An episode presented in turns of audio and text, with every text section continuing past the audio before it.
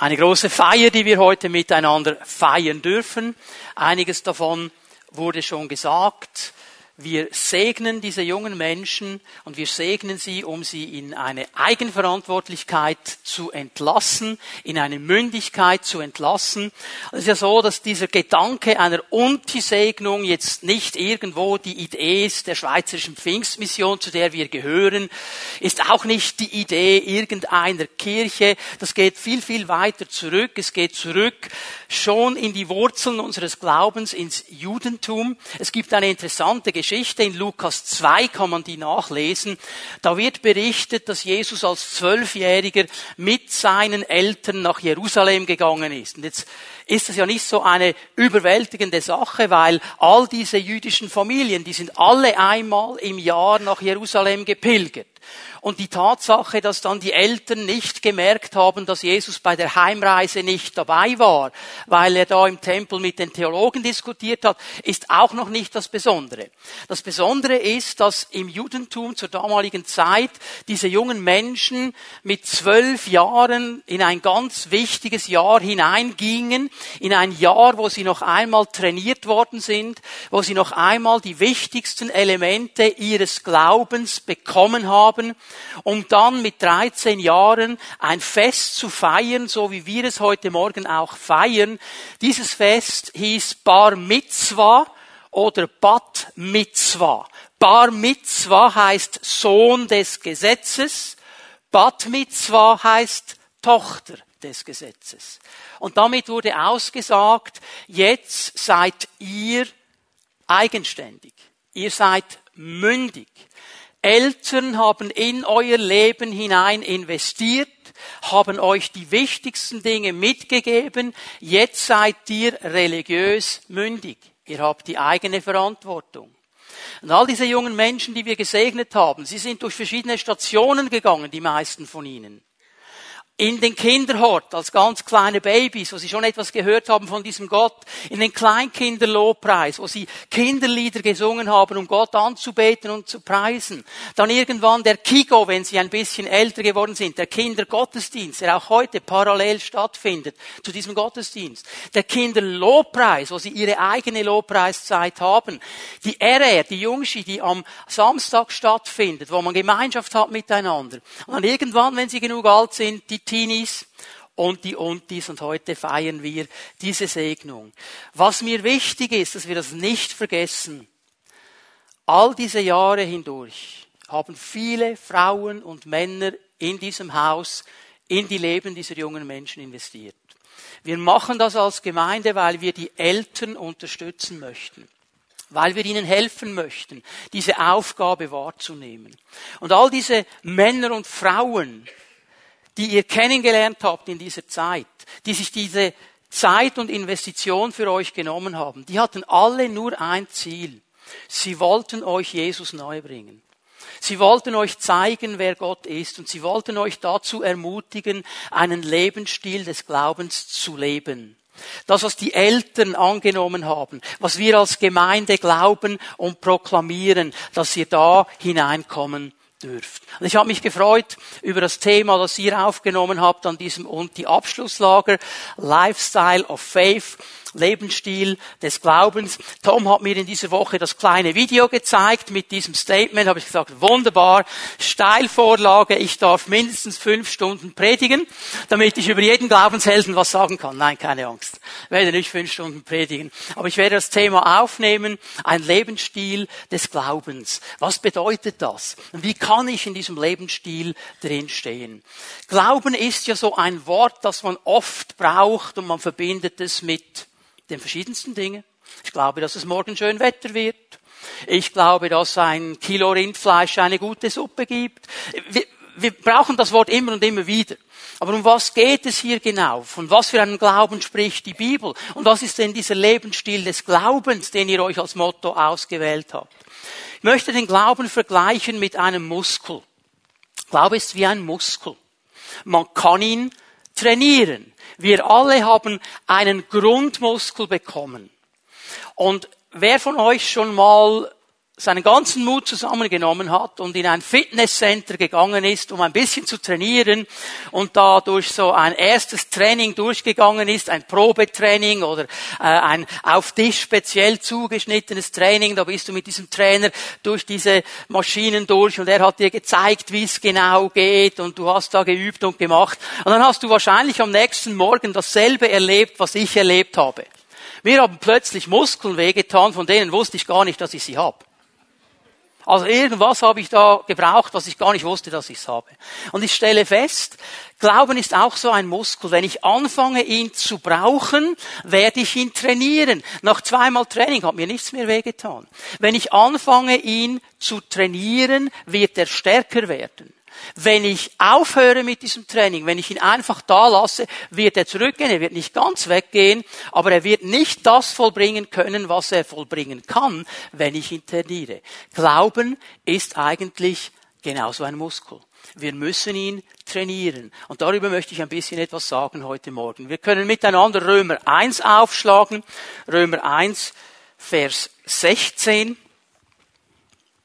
Und hier beginnt es eigentlich schon mit dieser Verantwortung. Was Paulus uns hier sagt, hat schon damit zu tun, dass ich Verantwortung übernehme.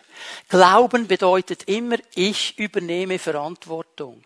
Das können dann nicht mehr meine Eltern machen, das kann nicht meine Frau für mich machen. Da bin ich vor Gott in eine Verantwortung hineingenommen. Wie brauche ich meinen Glauben? Nun, Paulus schreibt hier an die Römer in diesem Vers 16, Römer 1, zu dieser Botschaft bekenne ich mich offen und ohne mich zu schämen. Denn das Evangelium, das Wort Gottes, ist die Kraft Gottes, die jedem der glaubt. Jedem, der glaubt. Jetzt sehen wir diese Verbindung schon mal zu Glauben. Es ist die Kraft Gottes für jeden, der glaubt. Das Evangelium ist nur für die eine Kraft, die die glauben. Für die anderen nicht. Es ist eine Kraft für alle, die glauben, eine Kraft, die Rettung bringt. Das gilt zunächst für die Juden und dann für die Heiden. Ich möchte ein bisschen etwas dazu sagen, was wir hier drin gelesen haben. Das Evangelium, das Wort Gottes, ist Kraft. Überall, wo es gepredigt wird, wo es weitergesagt wird, entwickelt es Kraft. Aber es entwickelt nur dann Kraft, wenn Menschen es glauben, wenn Menschen es annehmen wollen. Wenn jemand sagt, ich treffe eine Entscheidung, das zu glauben, was ich gehört habe. Und dann kann es Kraft entwickeln. Und diese Kraft, von der hier gesprochen wird, ist diese Kraft von Gott, die mir in meinem Leben helfen kann, Dinge anzupacken und Dinge umzusetzen, die ich mit meiner natürlichen Kraft alleine so nicht könnte. Ich würde es bis zu einem gewissen Punkt schaffen, aber dann brauche ich diese Hilfe Gottes und das bekomme ich durch mein Vertrauen, durch meinen Glauben. Das Schwierige für uns Europäer ist, wir sind uns gewohnt, von klein auf selber machen. Kann ich selber. Wir versuchen alles selber irgendwie zu machen und vergessen, dass Gott eigentlich seine Kraft anbieten würde. Und das ist weit, weit zurück in unserer Erbgeschichte verwurzelt. Beim ersten Paar nämlich, das mit Gott Beziehung hatte und zu tun hatte. Sie wollten auch aus eigener Kraft.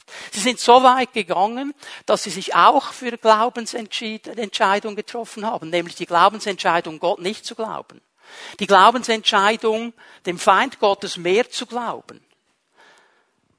Als Gott nämlich gesagt hat, hey, ihr habt alles, was ihr braucht. Dieser eine Baum aber, der gehört mir. Und dann kam der Feind Gottes und gesagt, ist das wirklich die Wahrheit? Stimmt es wirklich, was Gott gesagt hat? Ich meine, wenn ihr von diesem Baum esst, dann geht was ab. Dann geschieht etwas. Und sie haben Glauben investiert, aber auf die falsche Seite. Und das hat dazu geführt, dass es zu einer Trennung kam zwischen Mensch und Gott. Es hat dazu geführt, dass es zu einer, zu einer Kluft kam zwischen dem Menschen und Gott. Weil hier etwas zerbrochen ist in dieser grundsätzlichen Idee und Beziehung, die Gott eigentlich haben möchte. Und wenn wir jetzt weiterlesen und sehen, dass es Kraft Gottes ist zur Rettung, kommen wir genau wieder zu diesem Punkt zurück. Dass der Mensch nämlich seit diesem Moment alles versucht, um irgendwie mit Gott gut dazustehen, um irgendwie diese Verbindung, diese Beziehung mit Gott wiederherzustellen. Menschen suchen Gott, und vielleicht nennen sie es eine höhere Macht, vielleicht nennen sie es irgendwie im Universum ein Fluidum, was immer es ist, aber sie suchen irgendwie den Anschluss daran. Sagen, mein Leben wird erst dann Sinn machen, wenn ich hier wieder angeschlossen bin. Nur geht das nicht. Nur werden wir es nicht schaffen, auf diese Seite zu kommen. Das ist der Grund, dass Gott seinen Sohn gesandt hat, Jesus Christus um diesen Weg für uns wieder zu öffnen. Er kam auf diese Erde und er brachte diese Rettung. Und wenn Paulus hier von Rettung spricht, dann meint er eine völlige Wiederherstellung von Geist, Seele und äh, Leib. So sind wir als Menschen aufgebaut. Wir haben einen Geist, wir haben eine Seele, wir wohnen in einem Leib. Und all diese drei Bereiche sind in Mitleidenschaft gezogen worden. In diesem Moment, wo wir uns entschieden haben, uns von der Quelle zu trennen. Und jetzt kommt Jesus Christus wird selber Mensch und nimmt all das, was mich von ihm trennt, auf sich und macht mir den Weg frei, wieder zurück in diese Gegenwart Gottes. Aber das muss ich glauben. Das muss ich glauben. Dahin muss ich kommen zu sagen, ich glaube dir das, Herr. Ich vertraue dir. Ich glaube dir, dass du all meine negativen Seiten, all meine Dinge, die mich hindern, vor Gott zu treten, auf dich genommen hast und mir ein neues Leben schenkst, dass ich vor dir stehen kann. Weil das ist nämlich das Letzte, was wir hier drin sehen. Das Evangelium ist eine Kraft für die, die glauben. Es ist Rettung für die, die glauben. Und es ist Gerechtigkeit für die, die glauben. Das heißt, diese Stellung vor Gott, die ich hatte, bekomme ich zurück. Nicht wegen mir, wegen Jesus. Weil ich das glaube, weil ich ihm vertraue, dass er mir diese Stellung wieder zurückgibt und ich mit Gott leben darf. Da beginnt der Glaube. Und Paulus sagt etwas Interessantes. Das gilt für die Juden, das gilt für die Heiden. Es gilt für das alttestamentliche Volk Gottes, das durch viele religiöse Riten gegangen ist. Aber es gilt aber auch für alle anderen, weil es eine Sache des Glaubens ist, eine Sache des Vertrauens. Und so können wir mit diesem Gott wieder in eine Beziehung hineinkommen. Im Vers 17 von Römer 1 geht Paulus noch ein bisschen weiter spricht noch einmal von dieser Gerechtigkeit Gottes, die offenbart wird, die wir durch Glauben erhalten können. Und dann sagt er im griechischen Text etwas, das ist ganz schwierig zu übersetzen, aus Glauben zum Glauben. Aus Glauben zum Glauben. Was meint er damit? Er sagt ganz einfach, du fängst an einem Punkt in deinem Leben an. Und das ist der Punkt, wo du erkennst, jawohl, Herr, was du gesagt hast, das stimmt. Ich glaube dir, Jesus. Ich vertraue dir. Ich glaube dir. Und in dem Moment, wo du das aussprichst, wo du das glaubst, wirst du hineinkommen in diese neue Beziehung. Aber dann hört der Glaube nicht auf. Dann fängt er erst an. Aus Glauben zum Glauben. Weil unsere Beziehung mit Gott jetzt definiert ist von diesem Vertrauen. Wenn die Bibel von Vertrauen, von Glauben spricht, was meint sie ganz genau? Ich möchte ein bisschen abgrenzen. Ich werde zuerst mal sagen, was sie nicht meint. Glauben ist nicht einfach positives Denken. Glauben ist nicht einfach zu sagen, ja, ist alles positiv, ist alles gut, alles Roger. Ein Aspekt davon, aber es ist viel, viel mehr. Glauben ist auch nicht eine mentale Anstrengung dass ich mich innerlich so mental anstrenge und ausrichte, vielleicht noch meditiere, Lotus sitz und was für eine Yoga-Stellung du sonst noch machen kannst, denke, mm, dann funktioniert es irgendwie. Das ist New Age Quatsch. Das ist nicht biblischer Glaube. Biblischer Glaube ist was ganz anderes. Biblischer Glaube ist auch nicht eine Krücke für die Armen, Schwachen und Alten. Ja, wenn es dir etwas hilft, ist ja gut. Und was er nicht sagt, aber denkt, ich brauch's nicht, ich bin tough genug. Bist du nicht ohne Glauben an den lebendigen Gott werden wir das Leben nie so leben, wie wir es leben könnten. Und Glauben ist auch nicht etwas, was gewisse Leute haben und die anderen nicht. Glaube ist etwas, das jeder von uns entwickeln kann. Hebräer 11, Vers 1. Ihr könnt diese Stelle aufschlagen. Hebräer 11, Vers 1. Hier lesen wir von Glauben Ich möchte euch das Wort erklären, das da gebraucht wird. Das ist das griechische Wort Pistis. Pistis bedeutet Vertrauen. Es bedeutet sich auf jemand verlassen können. Das wäre eigentlich die beste Übersetzung für dieses Wort Glauben. Und hier muss ich sagen, was ganz wichtig ist, Glauben ist nicht ein Leistungsbegriff. So viele Menschen denken, okay, Glauben hat etwas zu tun mit Leistung. Ich muss irgendwie meinen Glauben leisten und dann wird Gott etwas tun. Glauben, Vertrauen ist ein Beziehungsbegriff. Es geht um Beziehung. Schau, Vertrauen wächst in Beziehungen. Wenn ich mit jemandem unterwegs bin, werde ich mein Vertrauen aufbauen. Wenn ich mit meiner Frau einen Treffpunkt ausmache, Bahnhof Bern, unter diesem Infokubus da in der Mitte treffen wir uns Viertel nach zwölf. Und ich bin da um Viertel nach zwölf, sie ist nicht da. Da werde ich nicht nervös. Ich werde nicht nervös. Also vielleicht, wenn das geschehen wäre, eine Woche nach der Hochzeit, wäre ich vielleicht nervös geworden. Da hätte ich gedacht, okay, hat sie einen anderen gefunden? Was ist los hier? Aber so jetzt nach bald 30 Jahren, ich weiß, sie wird kommen. Und wenn sie nicht um Viertel nach da ist, ist irgendwas dazwischen gekommen, aber ich weiß, sie wird kommen, weil ich sie kenne nach all diesen Jahren. Sie wird kommen. Darum vertraue ich ihr. Ich werde so lange warten, bis sie kommt. Sie wird kommen. Ich vertraue ihr. Als Josua so drei Jahre, dreieinhalb Jahre etwa alt war, waren wir mal unterwegs mit einem befreundeten Ehepaar. Und wie es so diese Kids in diesem Alter haben, dann wollen sie natürlich auf die Mäuerchen raufklettern und dann kommt das Spielchen, Papa, Hände raus, der Sohn springt, oder? Und das befreundete Ehepaar, dieser Mann hat das gesehen. Wir das ein paar Mal gemacht haben. Ich habe gerufen, Josua ist gesprungen, ich habe ihn aufgefangen, würde heute nicht mehr gehen, er ist fast zwei Meter hoch. muss er mich halten. Und dann hat mein Kollege gesagt, hey, darf ich auch mal? Habe ich gesagt, probier's. Da steht ja, Josua, komm. Josua ist nicht gesprungen. Er ist nicht gesprungen. Das ist ein paar Mal versucht. Josua ist nicht gesprungen. Da war ein bisschen frustriert, da bin ich hin, Josua kommt, zack, war er hier. Weil er genau wusste, Papi fängt mich auf. Er wusste, ich kann meinem Vater vertrauen, dass er mich auffängt. Das ist dieses Vertrauen. Nun sagt Hebräer 11, Vers 1, folgende Definition. Der Glaube ist ein Rechnen mit der Erfüllung dessen, was man hofft. Ein Rechnen mit der Erfüllung dessen, was man hofft. Ein Überzeugtsein von der Wirklichkeit unsichtbarer Dinge. Wir alle hoffen. Hoffe, dass es schönes Wetter gibt. Äh, ich hoffe, dass ich mehr Lohn bekomme bei der nächsten Lohnrunde. Wir alle hoffen irgendetwas. Und hoffen ist oft so ein bisschen undefinierbar. Es ist zwar ein schöner Wunsch, das möchten wir gerne. Wir wissen aber gar nicht genau, ja, bekommen wir das wirklich? Und hier sehe ich etwas Interessantes beim Glauben, dass er nämlich sagt, der Glaube geht einen Schritt weiter. Der Glaube rechnet mit der Erfüllung der Dinge, die wir hoffen. In diesem Sinne ist Glauben wie nehmen. Die Hoffnung sagt, irgendwann wird es kommen. Der Glaube sagt heute. Sagt heute. Herr, heute. Ich weiß, du kannst das tun. Heute. Glauben ist immer im Heute. Vor ganz, ganz langer Zeit, ich weiß gar nicht, ob sich noch jemand daran erinnern kann, in grauer Vorzeit, lange bevor es Internet gab, gab es so etwas wie den Jelmoli-Katalog. Kann sich jemand noch an den Jelmoli? Ich bin nicht der Einzige. Wunderbar. Also war so ein Riesenteil und das kam einmal im Jahr und da haben wir darauf gewartet, weil da hat es alles drin, also von Kleidern über Turnschuhe, über Spielzeug, alles, was du dir vorstellen kannst. Und das war cool, weil da konntest du dir die Fotos anschauen und da konntest du das Zeugs bestellen. Und haben wir natürlich bestellt. Und dann haben wir gehofft, dass der Pöstler ganz schnell kommt und mir das Ding bringt. Und haben wir gehofft, dass die Hosen, die Jeans an mir so cool aussehen wie am Model da im Katalog, oder?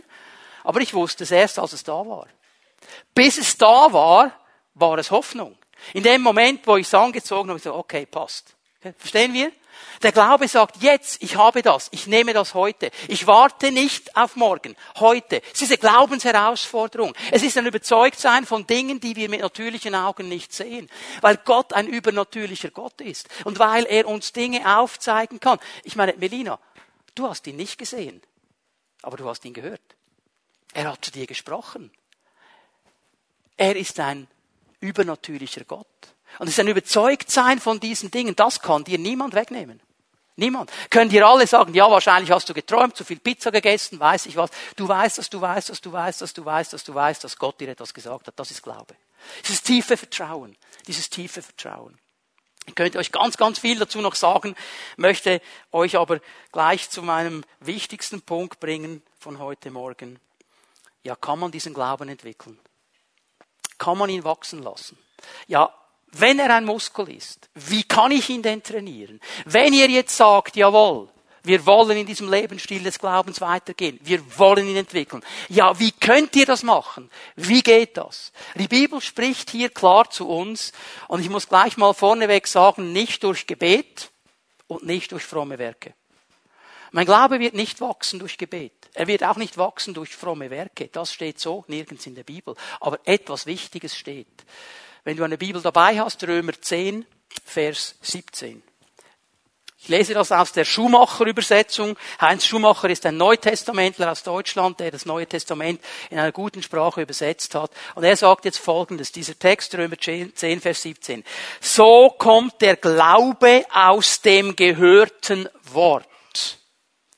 Der Glaube, das Vertrauen kommt aus dem gehörten Wort. Was wir hören, fangen wir an zu glauben. Wir müssen es nur genug lange hören, dann glauben wir es. Und ich sage immer so, ich wünschte mir, dass wir als Christen, als Menschen, die sagen, wir nehmen Gott ernst, wir nehmen sein Wort ernst, dass wir der Bibel so sehr glauben wie der Zeitung und den Nachrichten dass wir nämlich jedes Wort glauben, das da steht und was wir hören. Mit der Zeitung oft kein Problem, glauben wir alles, was da steht. Aber in der Bibel kann man das wirklich ernst nehmen. Genauso hören wir auf das, was Gott sagt. Das gehörte Wort kommt nämlich aus dem Wort Christi. Es kommt aus der Bibel. Und wenn wir hören, und schau mal, das funktioniert positiv, es funktioniert negativ. Wenn du genug lange hörst, das wirst du nicht schaffen. Keine Chance. Das war in unserer Familie noch nie möglich. Bei uns in der Familie hat nie jemand studiert. Bei uns in der Familie sind alle Männer jung gestorben. Und all diese Aussagen, wenn du sie genug lange hörst, wirst du sie glauben. Ist es nicht tragisch, dass ein Mann auf einem Jahrmarkt zu einer Handleserin geht? Sie macht diese Story da und sagt, ich sehe, bevor du 30 Jahre alt wirst, wird dir eine Riesentragödie geschehen. Zwei Tage bevor er 30 wurde, hat er sich umgebracht. Aus Panik vor dem, was kommen könnte. Wir fangen an zu glauben, was wir hören. Das funktioniert negativ, es funktioniert auch positiv. Wenn wir nämlich anfangen zu hören, wie Gott ist, wenn wir anfangen zu hören, was er für uns vorbereitet hat, wenn wir anfangen darauf zu hören, wie er sich diesen Lebensstil des Glaubens vorstellt, was wir in seiner Kraft tun können, was er uns schenken möchte, dann fangen wir an, Glauben aufzubauen. Dann wird unser Muskel aufgebaut. Ich gebe euch mal ein paar biblische Beispiele, die das sehr schön veranschaulichen. Markus 5, Vers 27, wenn du eine Bibel dabei dabei hast. Hier geht es um eine Frau, die lange Jahre krank war. Die hat eine Krankheit, die Bibel sagt, eine Blutkrankheit. Und sie ging zu vielen verschiedenen Ärzten. Und bei jedem Arzt hat sie gehofft, dass ihr dieser Arzt helfen könnte. Sie ging mit dieser Hoffnung hin, dieser Arzt könnte mir jetzt helfen. Also sie wurde immer noch frustrierter, noch frustrierter, noch frustrierter. Und wenn wir jetzt im Vers 27 lesen, diese Frau hatte von Jesus gehört. Diese Frau hatte von Jesus gehört. Hier ist etwas Entscheidendes geschehen. Was hat sie wohl von Jesus gehört? Hat sie gehört, ja, dieser Jesus ist ein cooler Typ, der könnte dich heilen, wenn er gut drauf ist, macht er das vielleicht sogar? Wenn du alles richtig gemacht hast, macht er das vielleicht sogar? Wenn du Glück hast, macht er das vielleicht sogar? Was hat sie von ihm gehört? Die Bibel sagt es uns indirekt, weil sie nämlich eine Aussage jetzt macht. Sie sagt, wenn dieser Jesus kommt, wenn der vorbeigeht an mir. Wenn ich nur den Saum seines Kleides anfasse, werde ich geheilt. Sie hörte von Jesus, dass dieser Jesus gesund macht. Und sie ist von diesem Hoffen in den Glauben hineingekommen. So stark, dass sie gesagt hat, und wenn der vorbeigeht, ich fasse einfach sein Kleid an und ich werde vollständig geheilt und wiederhergestellt. Genau das ist passiert. Genau das ist passiert. David und Goliath. Bekannte Geschichte, 1. Samuel 17, bekannte Geschichte. Auf der einen Seite der Goliath, diese Kampfmaschine, dieser trainierte Kämpfer, der genau wusste, wie man kämpfen musste. Auf der anderen Seite David, Hirtenjunge, vielleicht 16, 17 Jahre alt, keine Erfahrung im Kämpfen. Und jetzt geht dieser David auf den Goliath los. Das ist schon mal fast nicht nachvollziehbar. Was getraut er sich auf, diesen Goliath loszugehen? Und jetzt schau mal, was die Bibel sagt. Das ist auch interessant. Auch hier lernen wir etwas über Glauben. David sagt zu dem Philister, du kommst zu mir mit Schwert, Speer und Krummschwert. Schau mal, was der Glaube hier macht. Er analysiert die Situation ganz genau. Manchmal haben wir das Gefühl, der Glaube ist wie das Verneinen. Kopf in den Sand gibt es nicht. Als wäre jetzt David auf Goliath zugegangen, den gibt es nicht, es gibt keinen Goliath, es gibt keinen Goliath, es gibt keinen Goliath. Nein, er hat die Lage ganz klar analysiert. Er hat gesagt, okay, also da stehst du, Kampfmaschine, du hast ein Speer, du hast ein Schwert und du hast ein Krummschwert. Völlige klare Analyse. Bumm. Aber jetzt kommt's. Ich aber, ich komme zu dir im Namen des Herrn der Herrscharen, des Gottes Israels. Und er wird dich in meine Hand geben. Warum konnte der das sagen? Weil er ein Mann war, der so aufgewachsen ist, wie ich es euch am Anfang gesagt habe. Er ging durch dieses Training in der Synagoge, er hat das Wort Gottes gehört. Er ging durch diese Zeit vor dem Bar Mitzwa, wo er noch einmal das Wort gehört hatte. Er wurde dann in die Mündigkeit entlassen und da hat er die Schafe gehütet seines Vaters. Und während dieser Zeit hat er Lieder, die Bibel nennt sie Psalmen, gedichtet. Und in diesen Liedern hat er seinen Glauben kommuniziert. Der Herr ist mein Hirte. Mir wird nichts mangeln. Der Herr ist meine Festung, meine Burg, mein Heil, mein Licht. Wenn tausend Feinde gegen mich anstürmen, mir wird nichts geschehen, weil Gott mit mir ist. Genau das macht er. Er hat gehört, wie Gott ist. Er hat gehört, was er in der Kraft Gottes tun kann. Und darum ist auch ein Goliath kein Problem. Ich gebe euch noch ein Beispiel. Petrus ist mit seinen Jüngern zusammen mit den anderen in diesem Boot. In der Nacht, See Genezareth, Plötzlich kommt ihnen jemand auf dem Wasser entgegen. Die hatten natürlich Panik. Oh, was ist hier los? Ein Gespenst oder was geht hier ab? Es war Jesus, der auf dem Wasser kam. Er wollte so schnell wieder bei seinen Jüngern sein, dass er gesagt hat, ich warte nicht auf ein Boot, ich gehe gleich übers Wasser, kein Problem für Jesus. Und die Jünger haben natürlich Panik. Jesus hat gesagt, Jungs, kein Problem, ich bin es, ihr müsst keine Angst haben. Jetzt kommt Petrus. Der gefällt mir. Der sagt, also, Jesus, wenn du das bist, ruf mich, und ich komme auch aufs Wasser. Das gefällt mir. Das Glauben. Ruf mich und ich komme auch aufs Wasser. Und Jesus, ganz cool, komm. Komm. Und der steigt aus. Aus dem Boot. Steigt aufs Wasser und macht ein paar Schritte auf dem Wasser. Und jetzt sagen die Spezialisten, ja, und dann ist er abgesoffen. Ja, weil er nicht mehr auf Jesus geschaut hat, sondern auf die Wellen, auf den Sturm. Und bevor wir jetzt uns als Richter aufspielen, liebe Leute, Bevor wir uns als Richter aufspielen, was ich schon ein paar Mal gesagt habe, ich wiederhole es hier noch einmal, bevor du nicht selber ein paar Schritte auf dem Wasser gemacht hast, hör bitte auf, den Petrus anzuklagen, okay?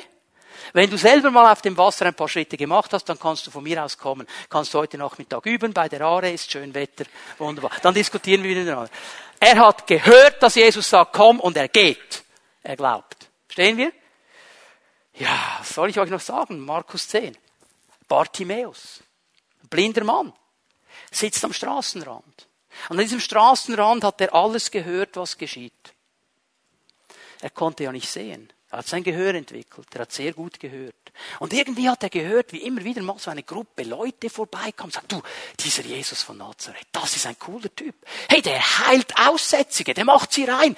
Der kann Dämonen austreiben, der kann Menschen freimachen, der kann Kranke heilen, Blinde sogar. Der hat es gehört. Er hat es gehört. Und jetzt ist dieser bestimmte Tag und er hört, da geschieht etwas, da geht etwas ab. Und er sagt, hey, hey, hey, hey, ich, ich kann nicht sehen, was geschieht hier, was geschieht hier? Ja, Jesus von Nazareth ist da. Jetzt schau, was dieser Mann macht. Er fängt an zu schreien. Zu schreien. Den Jüngern war es peinlich. Er fängt an zu schreien. Und er schreit etwas ganz Bestimmtes. Jesus, Sohn Davids, Hilf mir! Für uns tönt das jetzt komisch. Er hat gesagt, du bist der Messias. Jesus, ich habe verstanden, dass du der Messias bist. Du bist der Sohn David und du kannst mir helfen. Das war sein Glaube, weil er gehört hat. Gehört hat. was Jesus tun kann. Und er greift danach. Und Jesus sagt, hey, sei geheilt. Und er heilt ihn. Glauben wächst, wenn wir hören, wenn wir hören, was Gott zu uns sagt. Darum mein erster Tipp, wenn du deinen Glaubensmuskel aufbauen willst, hör so oft wie möglich das Wort Gottes. Hör, was Gott sagt. Hör, was er sagt über sich. Hör, was er sagt über seine Kraft. Hör, was er sagt über dein Leben. Hör, was er sagt, was du in seiner Kraft tun kannst. Höre da immer wieder hin. Ich sage immer, ich mache keine stille Zeit, ich mache stille, laute Zeit. Das heißt, ich lese die Bibel mir so vor, dass ich sie höre. Weil ich hören will, was Gott sagt. Habt ihr mal ein Bild gesehen von der Klagemauer in Jerusalem? Wie die Juden dastehen und beten? mit ihren schwarzen Kleidern. Und wenn du ganz nah hingehst, du kannst im November mit uns mitkommen nach Israel, kannst du ganz nah hingehen, dann wirst du herausfinden, die bewegen sich nicht. Nur wenn du ganz nah hingehst, hörst du, weißt du, was sie machen? Sie sprechen sich das Wort vor. Sie sprechen sich das Wort vor. Sie hören das Wort. Josua, dieser junge Mann, bekommt den Auftrag von Mose, den Stab zu übernehmen und dieses Millionenvolk hineinzuführen ins gelobte Land. Er sollte das fertig machen, was Mose nicht geschafft hat. Das sind riesige Schuhe. Und Gott sagt diesem jungen Mann, sei einfach mutig. Sei einfach stark. Halte dich an die Weisungen, die Mose dir gegeben hat. Denn dieses Buch der Weisungen, offensichtlich hat ihm Mose ein Buch gegeben. Dieses Buch der Weisung soll nicht von deinen Augen und von deinem Mund weggehen. Du sollst es lesen, darüber nachdenken, Tag und Nacht. Und alles, was du tust, wird dir gelingen. Und dieses Wort hier, darüber nachdenken, ist genau das, was diese Juden machen bei der Klagemauer. Das Wort vorzumurmeln, das Wort zu hören, das wird Glauben aufbauen. Wenn du deinen Glauben aufbauen willst, ihr lieben Leute, junge Männer und Frauen, die wir gesegnet haben heute Morgen, wenn ihr euren Glaubensmuskel bauen wollt, bleibt beim Wort Gottes. Hört es, lest es so, dass ihr selber hört und euer Glaube wird aufgebaut. Da ist ein Mann, Abraham sein Name, der hört doch in einem Zustand, wo sein Körper schon so alt ist, dass er keine Kinder mehr zeugen kann und nie konnte. Seine Frau konnte nie Kinder haben. Jetzt hört er von Gott, du sollst Nachkommen haben. Er hat es gehört und gehört und gehört. Und er hat es geglaubt. Und durch alle Höhen und Tiefen hindurch hat er es geglaubt. Und er bekam Nachkommen. Höre das Wort Gottes. Und das Zweite, was dir helfen wird, lass dich herausfordern vom Wort Gottes. Viele Leute sagen, ich habe Glauben lassen sich aber nie herausfordern. Sie machen nie diesen Schritt des Glaubens. Sie lassen sich nie herausfordern. Ich gehe noch mal schnell zu diesem Abraham zurück. Kannst es aufschlagen im Römerbrief im vierten Kapitel. Wir werden das schnell lesen miteinander. Römer 4, Vers 19. Abraham war damals, als Gott zu ihm gesprochen hat, fast 100 Jahre alt, konnte keine Kinder mehr zeugen. In dieser Hinsicht war sein Körper gewissermaßen schon tot. Nichts anderes war es bei seiner Frau Sarah, denn auch sie konnte keine Kinder mehr bekommen. Und obwohl Abraham seine Augen nicht vor dem allem verschloss. Er macht dasselbe wie David. Er hat nicht gesagt, das gibt es alles nicht. Ließ er sich aber in seinem Glauben nicht entmutigen hat gesagt, ja, das ist so, Herr, aber du bist größer. Du bist der Gott, der Todes lebendig machen kann. Du bist der Gott, der ins Unsichtbare hineinspricht und es kommt. Ich glaube dir. Und bitte, wenn ich schon dran bin, ein paar komische Vorurteile niederzureißen. Es gibt ja Leute, die haben das Gefühl, es gibt dann diese Glaubensmachos die einfach 24 Stunden am Tag, sieben Tage die Woche, 52 Wochen im Jahr immer nur auf Wolke 7 drauf sind und die absoluten Glaubenshelden sind. Die haben nie ein Problem, bei denen geht immer alles wie ein Lötkolben durch Butter. Vergiss es. Vergiss es. Jeder Mensch, der sich für Glauben entscheidet, wird durch Hochs und Tiefs gehen. Abraham ging da durch.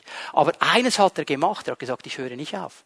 Ich höre nicht auf. Egal was geschieht, ich höre nicht auf. Und etwas Drittes hat ihm dabei geholfen. Jetzt komme ich zum Abschluss meiner Botschaft. Das ist Vers 20. Lese es aus der Mengeübersetzung. Trotzdem ließ er, der Abraham, sich im Hinblick auf die Verheißung Gottes nicht durch Unglauben irre machen, sondern vielmehr wurde er im Glauben immer stärker, indem er Gott die Ehre gab. Dieser Mann hat angefangen, Gott anzubeten. Er hat sich zu Gott hingewandt und gesagt, Herr, der Einzige, der einen Unterschied machen kann, das bist du. Und ich fange an, dich zu ehren. Ich fange an, dich zu preisen. Und ich schaue zu dir, dem Gott, der das ganze Universum gemacht hat, der alles in seiner Hand hält, der alle Macht hat, alle Kraft, alle Möglichkeiten. Zu dir schaue ich. Und wenn wir anfangen, ihn anzuschauen, weißt du, was dann geschieht? Dann werden meine Probleme plötzlich klein, weil ich ihn sehe weil ich ihn sehe und seine Möglichkeiten. Und so wurde er gestärkt. Hör das Wort Gottes, so viel du kannst, damit das Glauben aufbaut. Lass dich herausfordern, in deinem Glauben, Schritte zu tun. Und dann fang an, Gott anzubeten. Fang ihn an zu preisen, was immer deine Glaubensherausforderung ist. Ich möchte dich heute Morgen herausfordern im Glauben. Vielleicht bist du hier. Und es geht dir wie diesem einen Mann, der ein Kind hatte, das an Epilepsie erkrankt war. Sie gingen zu den Jüngern Jesu und haben gesagt, hey, könnt ihr helfen? Euer Meister heilt solche Dinge, könnt ihr das? Jesus war auf einem Berg. Die Jünger haben es versucht, es ist nichts geschehen. Und dann kommt Jesus runter. Und der Mann geht zu Jesus und sagt, Jesus, deine Jünger konnten es nicht. Kannst du etwas? Sagt er zu Jesus, kannst du etwas? Wenn du etwas kannst, hilf ihm. Und Jesus nimmt den Ball auf und sagt, wenn ich etwas kann, schaut ihn so an. Und jetzt kommt dieser Mann mit einer ganz interessanten Aussage. Herr, ich will glauben. Hilf meinem Unglauben. Vielleicht bist du hier heute Morgen. Du hast irgendwann mal einen Anfang gemacht mit dem Herrn. Du hast ihm Glauben geschenkt. Du hast Glauben investiert. Und jetzt bist du weitergegangen, weitergegangen. Und da kamen Dinge, die du nicht einordnen konntest. Da sind vielleicht gewisse Situationen geschehen, die dich verletzt haben, die dir Mühe gemacht haben. Und du merkst, eigentlich möchte ich ja glauben, aber da ist so viel Unglaube aufgebaut. Du, dann kannst du zu Jesus kommen heute Morgen. Du kannst zu ihm kommen und ihm genau das sagen, was dieser Mann gesagt hat. Herr, ich will eigentlich glauben. Hilf meinem Unglauben. Hol mich hier wieder raus. Vielleicht hast du gemerkt heute Morgen, dass du diesen aller, allerersten Schritt aus Glauben nie gemacht hast. Dass du nie diese Entscheidung getroffen hast, Jesus zu vertrauen. Und zu sagen, Herr, ich will dir vertrauen. Was du sagst, ich will es dir glauben. Ich will es ernst nehmen. Ich will das, was du für mich getan hast, glauben und aufnehmen in mein Herz. Das darfst du heute Morgen tun. Vielleicht geht es dir wie dieser Frau mit dieser Krankheit. Du hast eine Krankheit an deinem Leib. Vielleicht schon ganz, ganz lange. Aber heute Morgen hast du gemerkt, in diesem Gottesdienst, im Lobpreis, durch die Verkündigung des Wortes Gottes, hier ist etwas passiert in dir. Und du sagst, ich will mich ganz neu ausstrecken. Ich will meinen Glaubensmuskel ausstrecken und sagen, Herr, heute, heute, heute, ich will deinen Saum anfassen. Ich will deine Heilungskraft. Vielleicht steht ein Goliath vor dir. Wie immer der heißt, Vielleicht finanzielle Not, vielleicht Unsicherheit an deinem Arbeitsplatz, vielleicht deine Familie, deine Ehe, wo du keine Zukunft mehr siehst. Es ist wie ein Goliath vor dir. Und du kannst heute Morgen kommen und sagen, ja, der Goliath ist da, aber mein Gott ist stärker, hilf mir. Ich will glauben, Herr. Ich will vertrauen. Vielleicht bist du dran. Ich merke, es sind vier Männer hier. Ich spreche jetzt zu vier Männern. Ich gehe davon aus, wenn ich das jetzt sage, weißt du, dass du gemeint bist. Du stehst vor einem Schritt, vor einem wichtigen Schritt für dich, für deine Familie, für die Leute um dich herum. Und du kommst dir genauso vor wie dieser Petrus. Soll ich jetzt auf dieses Wasser gehen? Soll ich diesen Schritt tun? Soll ich? Jesus sagt, komm. Jesus sagt, komm. Glaubst du ihm? Glaubst du ihm? Darfst dich heute Morgen entscheiden. Und dann gibt es Menschen, euch geht es wie jetzt in Bartimäus. Nicht an euren natürlichen Augen seid ihr blind, aber an euren geistlichen Augen.